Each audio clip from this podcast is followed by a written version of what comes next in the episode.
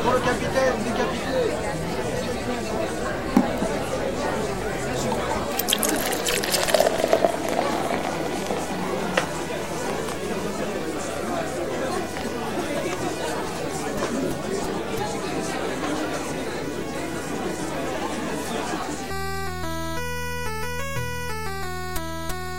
Bonjour, vous écoutez Quand en passant, je suis Xavier, j'espère que vous allez bien. Voici le 20e épisode du podcast consacré à Ferdi Durkay, un roman de Witold Gombrowicz. Quelle était ma situation? J'allais dans les cafés et dans les bars, je rencontrais des gens et échangeais avec eux des paroles, parfois même des pensées. Mais mon état restait peu clair et je ne savais pas moi-même où était l'adulte et où était le blanc-bec. Ainsi, à ce tournant des années, je n'étais ni ceci, ni cela, je n'étais rien, et les gens de mon âge, qui étaient mariés et occupaient déjà une position bien définie, sinon devant la vie du moins dans l'administration, me traitaient avec une méfiance justifiée. Mes tantes, ces nombreuses demi-mères accrochées et collées à moi, mais sincèrement aimantes, essayaient depuis longtemps d'user de leur influence pour que je me range et devienne quelqu'un, par exemple un avocat ou un buraliste. Mon caractère indéfini les peinait à l'extrême. Elles ne savaient pas qui j'étais, donc elles se contentaient de marmotter. Mon petit Joseph, disait-elle entre deux marmottements, il est grand temps, mon chéri, qu'est-ce que les gens vont dire? Si tu ne veux pas devenir un homme de l'art, sois au moins un homme à femme ou un homme de cheval, mais au moins qu'on sache à quoi s'en tenir. Qu'on sache à quoi s'en tenir. Alors je ne sais pas si vous avez déjà lu Ferdi Durkay, je ne sais pas si vous avez déjà rencontré lors de vos lectures ou études Gombrowicz, euh, mais en tout cas si vous n'avez fait hélas qu'écouter quelques épisodes de, ce podcast, vous avez entendu parler du procès de Kafka et vous avez entendu parler aussi de l'écrivain Beckett. Et ça n'est pas sans euh, similitude, similitude euh, parce que il y a des thèmes et euh, il y a des thèmes, oui c'est vrai. D'abord le jugement, notamment on va parler du jugement dans, dans Ferdi Durkheim. Il va être question du jugement des proches, du jugement de la société vis-à-vis de Jojo, qui est le personnage principal. Et euh, le jugement, bon, il va prendre sa forme à travers des personnages et un semblant d'histoire. Mais c'est aussi dans la forme, parce que je dis semblant d'histoire justement parce que autant on peut peut-être lire euh, des textes de Kafka en ayant au premier degré, en ayant euh, l'illusion de croire que tout ça, ce ne sont que des histoires, des fictions, euh, parce que euh, après tout le procès, c'est l'histoire d'un procès, après tout la métamorphose, c'est l'histoire d'une métamorphose. Euh, mais faire dédurquer un peu la manière des textes de Beckett, c'est, ça me paraît difficile. Il faudra vraiment s'évertuer à être un peu bête pour croire que tout ça n'est qu'un n'est qu'une histoire à, raconter. Je dis ça parce que même formellement, il y a des chapitres qui, qui sont des digressions dans le récit. Alors même si c'est toujours euh, Jojo, le personnage principal qui, qui parle, euh, n'empêche que ça casse complètement avec le récit. Puis le, le Jojo euh, semble presque voilà s'adresser au lecteur. Il, dans le cours du récit, euh, on, tout d'un coup, on lit euh, Avant de continuer ces mémoires véridiques, je souhaite, en guise de digression, mettre dans le chapitre suivant un récit intitulé Philidor doublé d'enfants. Vous voyez Il n'y a pas de d'attachement logique à ce que ça soit une fiction bien construite.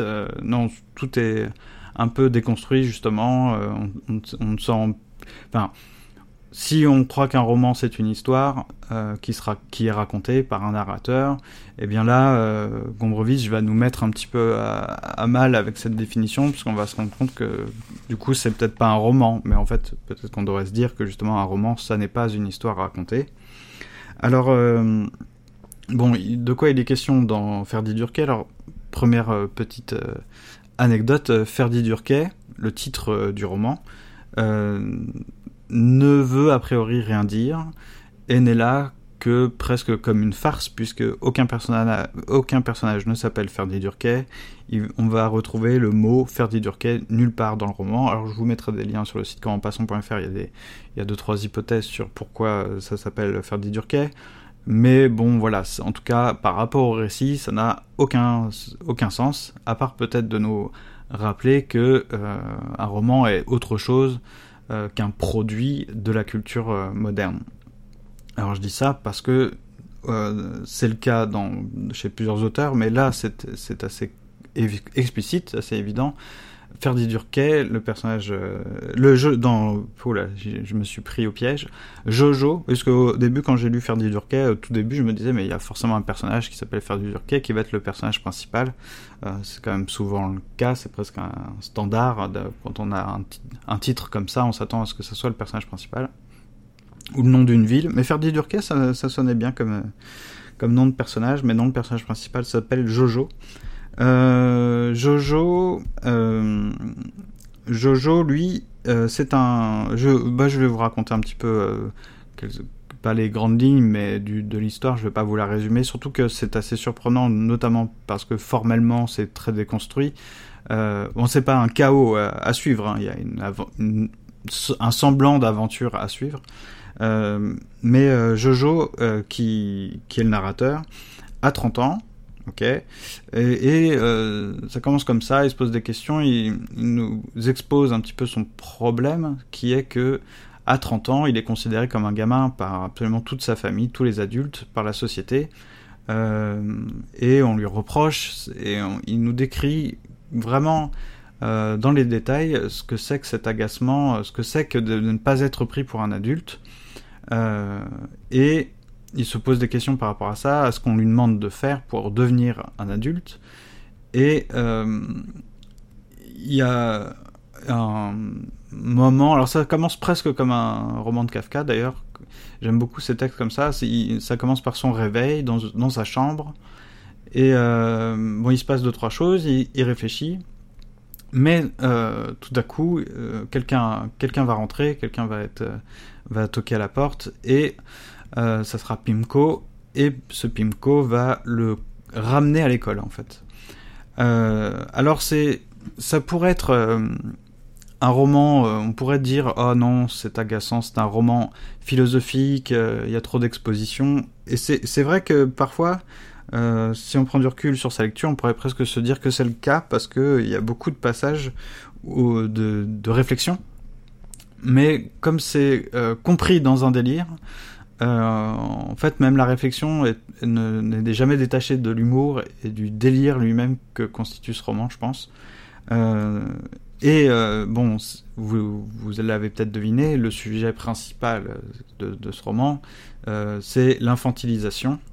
Alors si vous avez deux trois idées, deux trois souvenirs ou des connaissances sur Gombrowicz, vous savez que c'est un des sujets de son œuvre et que euh, ça passe à travers même des presque des concepts, euh, en tout cas des, notions, des mots qu'il a inventés comme le cucu.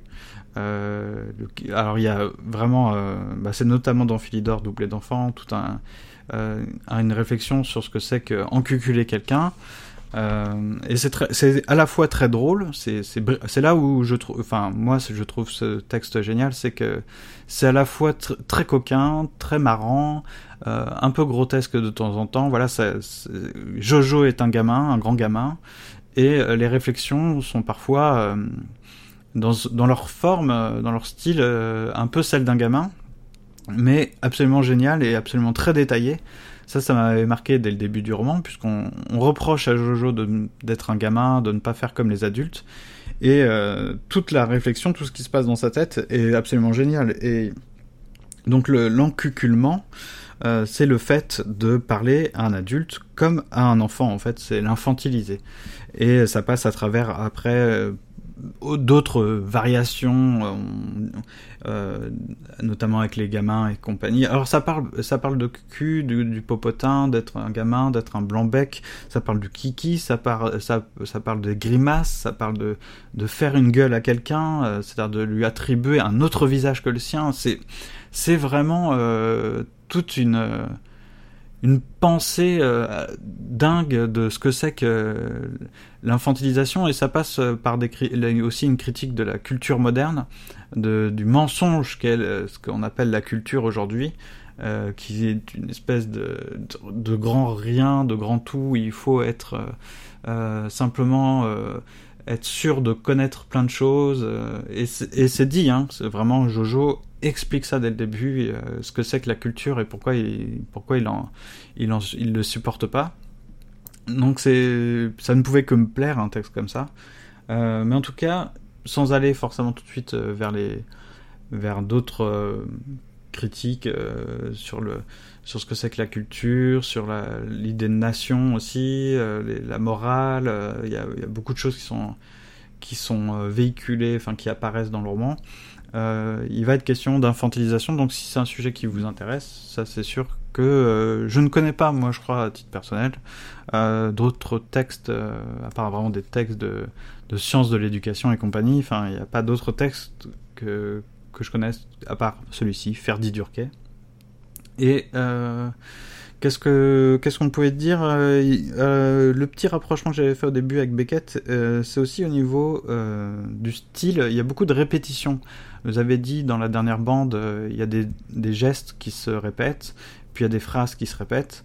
Alors là, au niveau de du soin apporté à la description de certains gestes, certains déplacements, on s'y retrouve comme chez Beckett, dans Gombrowicz, dans Ferdi Durkheim, il y a des il y, a des, il y a un soin apporté à certaines euh, scènes, à certains, certains même éléments, enfin, j'allais dire éléments du corps, oui, un bras, une jambe, euh, des manières de se coiffer, une manière de se regarder dans la glace, enfin voilà, plein de manières, euh, plein de, gestuels qui, qui sont euh, importantes et qui ont toujours une signification. On ne tombe pas dans le symbole euh, grossier, mais on on y a, il y a toujours une signification derrière tout ça, il y a une analyse derrière les, descriptions. Euh, donc ça, c'est ça, c'est un des éléments qui, est quand même euh, notable. Euh, dans la répétition, ce que je peux vous dire, c'est aussi que chez Ferdi Durquet, enfin chez Gombrowicz, dans Ferdi Durquet, il y a aussi, euh, c'est aussi le fruit. C'est pas que ça. Hein, faut pas voir ça que je pense comme ça, mais euh, il y a aussi une idée d'angoisse, il y a de l'anxiété dans, dans ce roman. Euh, parce que le, un peu voilà là c'est proche d'un texte comme le procès de Kafka euh, parce que on a beau rigoler on a beau écrire un, roman on a beau avoir des personnages euh, ce dont ça parle le sujet euh, l'infantilisation c'est un sujet finalement grave c'est ce, ce, on, pourrait très bien finir le procès de Kafka et se dire mais on vit dans un monde de fous complètement inacceptable. Eh ben Ferdi Durquet, c'est pareil. Il y a, il y a quand même dans ces, dans ces deux textes un, parallèle à faire et de, il y a une, interprétation euh, forcément euh, sociale, euh, voire politique à, avoir. Euh, on peut pas passer à côté, je pense. Ou quand je dis social et politique, du coup aussi psychologique, hein, comment, puisque euh, le monde des adultes, les adultes euh, décrits euh, dans Ferdi Durquet, euh, qu'on peut reconnaître, qu'on connaît tous, qu'on a tous autour de soi de temps en temps, voire souvent, eh bien, ils en prennent, ils s'en prennent plein la poire. Et c'est là où le, je vous ai dit, si vous avez lu le procès, si vous avez lu des textes de Beckett, Ferdi Durquet, ce sera comme une sorte de, de nouveau, de nouvelle enfin oui, une autre parcelle du territoire, de ce territoire-là à, à, parcourir parce que tout ça, ça parle de la même chose, c'est un peu le même esprit derrière. Mais euh, du coup, c'est ça qui est intéressant. Si vous lisez, alors peut-être que de, toute façon vous n'écoutez pas le podcast, mais euh, puisque tout ça, c'est une des Durquet, puis je pense mon podcast lui-même est une critique euh, de la culture moderne. Si on lit ce texte sans comprendre, en croyant que c'est juste une histoire un peu loufoque et en disant oh cette, cette histoire d'infantilisation ça, ça, ça vous rappellerait peut-être mai 68 et vous direz oui c'est que des grands gamins c'est pas important c'est c'est peut-être du ressentiment euh, de c'est des gens qui sont envieux des riches euh, des adultes qui ont réussi dans leur vie tout ça. Euh, bah, je pense qu'il y a un si on, bon sans aller forcément sur un jugement aussi excessif à l'égard de faire des urquets euh, je pense qu'il y a un effort à faire il y a un effort à faire sur, sur euh, un éventuel lecteur qui, qui ne comprendrait pas tout de suite, euh, non pas tout ce qu'il y a à comprendre, mais euh, quelle est la nature de ce genre de texte et de quoi ça parle. Parce que si on parle d'infantilisation et qu'on voit pas en fait ce que c'est, bon bah ça veut dire que il y, y, a un petit peu de boulot à faire sur, sur soi, je pense. Et c'est c'est à la fois euh, assez vachard de temps en temps faire du Durkheim, mais justement pas méprisant. Le, le, c'est un truc, c'est marrant parce que ces genres de textes, quand j'ai lu ça, je me suis dit, ah, punaise, c'est des choses auxquelles j'ai déjà pensé. Et voilà que c'est écrit de manière brillante et bien plus riche que ce que j'avais cogité. au sens où il y a un côté, vous savez, souvent on reproche à celui qui écrit, celui qui, au philosophe, et je pense que dans la on va dire, la culture populaire, la culture moderne, il y a une sorte d'agacement pour ce personnage-là, de l'écrivain, euh, de l'artiste vrai, on va dire, euh, ou du philosophe, du penseur, parce que il nous agace, parce que il euh, remet en cause des choses, il ne se place pas au même niveau. Ce qu'il dit, c'est pas que c'est plus vrai, c'est que tout de suite c'est plus profond et ça déconstruit des choses. Et il est plus question de compétition, d'avoir euh, plus vrai que le voisin ou d'avoir euh, d'en savoir plus. Euh, c'est pas un spectacle la pensée, c'est pas un spectacle une, poésie ou un roman et un, texte philosophique n'est pas un spectacle. Alors que on aime bien ça aujourd'hui, la culture moderne a produit des choses comme ça, du spectacle, des choses qui doivent être applaudies en masse, et tout le monde doit trouver ça génial. Et euh, on a fabriqué aussi des, faux poètes, des faux, poètes, pas trop peut-être, mais des faux romanciers, des faux philosophes. Et, euh, le, vrai écrivain, le Gombrowicz, le Proust, euh, on a tendance à, je pense, vous allez peut-être me dire que c'est tout à fait faux, mais je pense que, et parce que Proust en parle d'ailleurs dans un passage de ça, et c'est pas le seul, on croit qu'il est méprisant tout ce qu'il dit là, il, en dit trop et il y, a un, côté sans gêne de l'écrivain. Et du coup, on le prend pour un prétentieux, un méprisant. Et Ferdi Durquet, c'est sûrement un des, un des seuls textes que je connaisse, en tout cas vraiment, euh, qui renverse ça explicitement. C'est un de ses sujets. Et il renverse ça pour dire non, au contraire, euh, c'est humble euh, ce qu'on fait en tant qu'écrivain ou en tant que penseur. Et le mépris, c'est le mépris de ceux qui, qui continuent d'ignorer. Il y, a la formule que j'aime beaucoup chez Balzac du, de l'ignorant et vorace. L'ignorant vorace, euh, c'est lui la, la plaie de la, la pensée, c'est lui qui est méprisant et pédant. Et il y, a tout, il y a beaucoup de choses sur la pédanterie et le, pédant dans Ferdi Durquet, ça, ça c'est absolument génial. M'établir solidement sur le terrain des adultes, oui, Adopter enfin cette attitude ultra-aristocratique, méprisée, méprisée. Ne plus éveiller, exciter et tenter par mon immaturité celle des autres, mais tout au contraire, extraire de moi la maturité, aider les autres à mûrir, parler avec l'âme à des âmes. Avec l'âme Mais fallait-il oublier le pied avec l'âme? Et le pied alors? Pouvait-on oublier les pieds des bonnes tentes culturelles? Et après, que se passera-t-il si, malgré tout, je ne peux pas surmonter cette verdure enfantine qui pousse, qui vibre, qui bourgeonne partout, et certainement je ne pourrai pas. Que se passera-t-il si moi, je vais à eux en homme mûr, tandis qu'eux continuent à me prendre à la légère, si moi je montre de la sagesse et eux de la sottise? Non. Non, dans ce cas, je préfère être le premier à me montrer sans maturité. Je ne veux pas. Je ne veux pas, je préfère rester. Je voulais vous lire un bref passage, euh, c'est un, peu au début du chapitre 2, euh, qui s'appelle Emprisonnement et suite du rapetissement.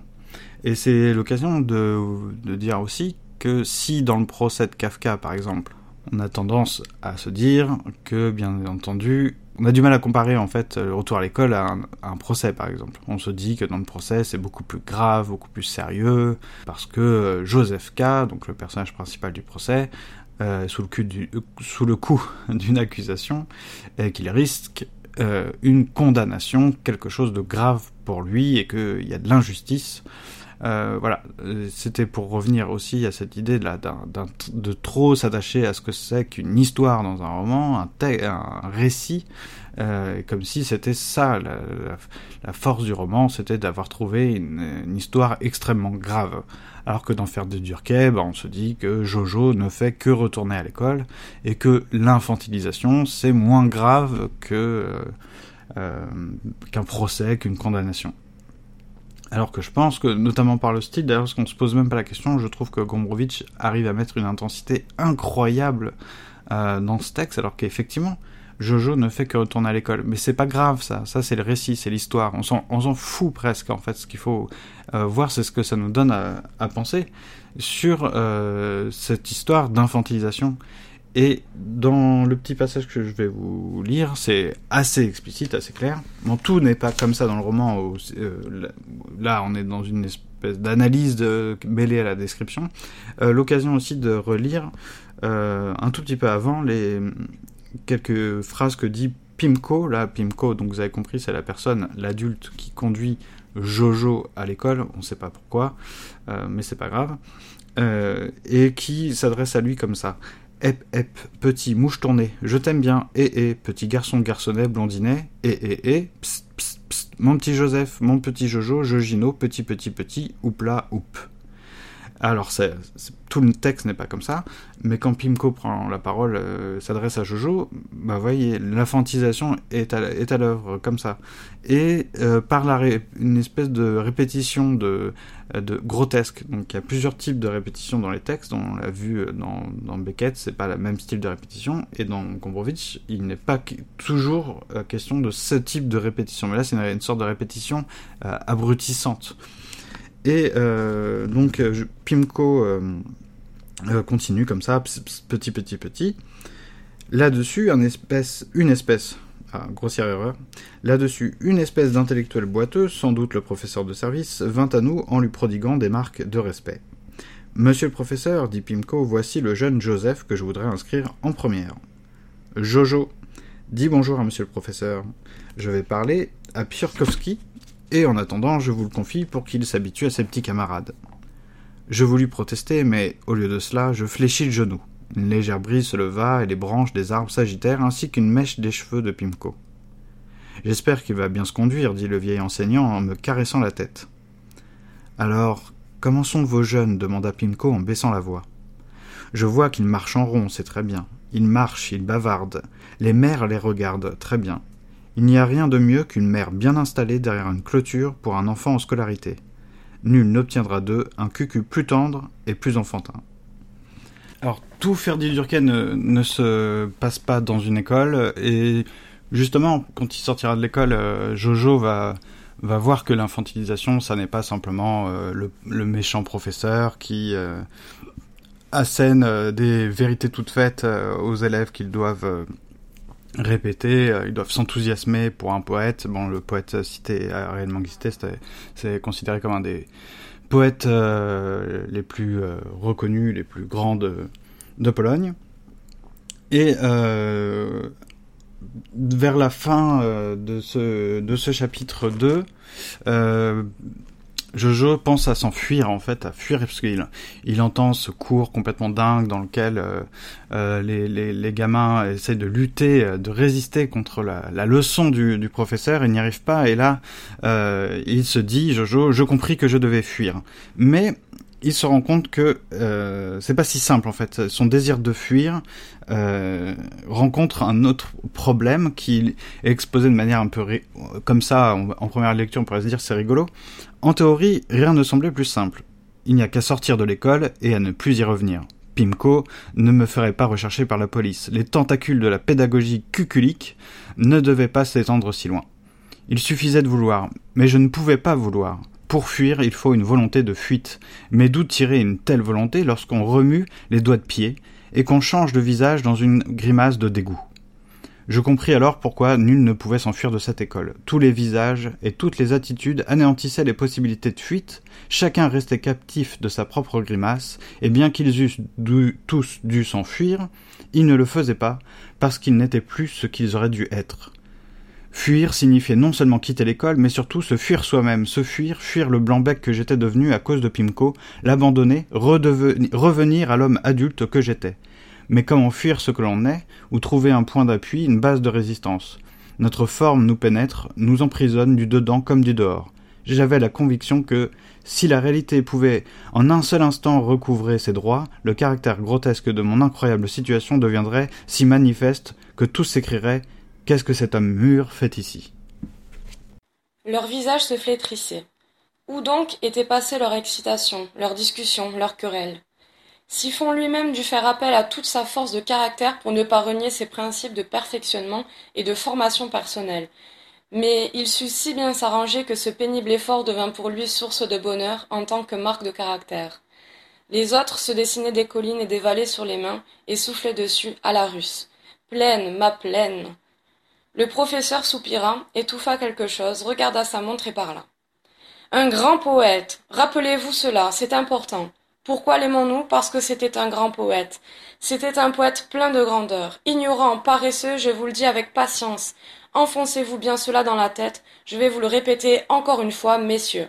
Un grand poète. Jules Slovaquie, un grand poète. Nous aimons Jules Slovaquie et sommes enthousiasmés par sa poésie parce que c'était un grand poète. Veuillez prendre note de ce sujet pour un devoir à faire à la maison. Pourquoi les poésies de Jules Slovaquie, ce grand poète, contiennent-elles une beauté immortelle qui éveille l'enthousiasme? À cet endroit du cours, un des élèves se tortilla nerveusement et gémit. Mais puisque moi je ne m'enthousiasme pas du tout, je ne suis pas du tout enthousiasmé, ça ne m'intéresse pas. Je ne peux pas en lire plus de deux strophes, et même ça, ça ne m'intéresse pas. Mon Dieu, comment est-ce que ça pourrait m'enthousiasmer puisque ça ne m'enthousiasme pas?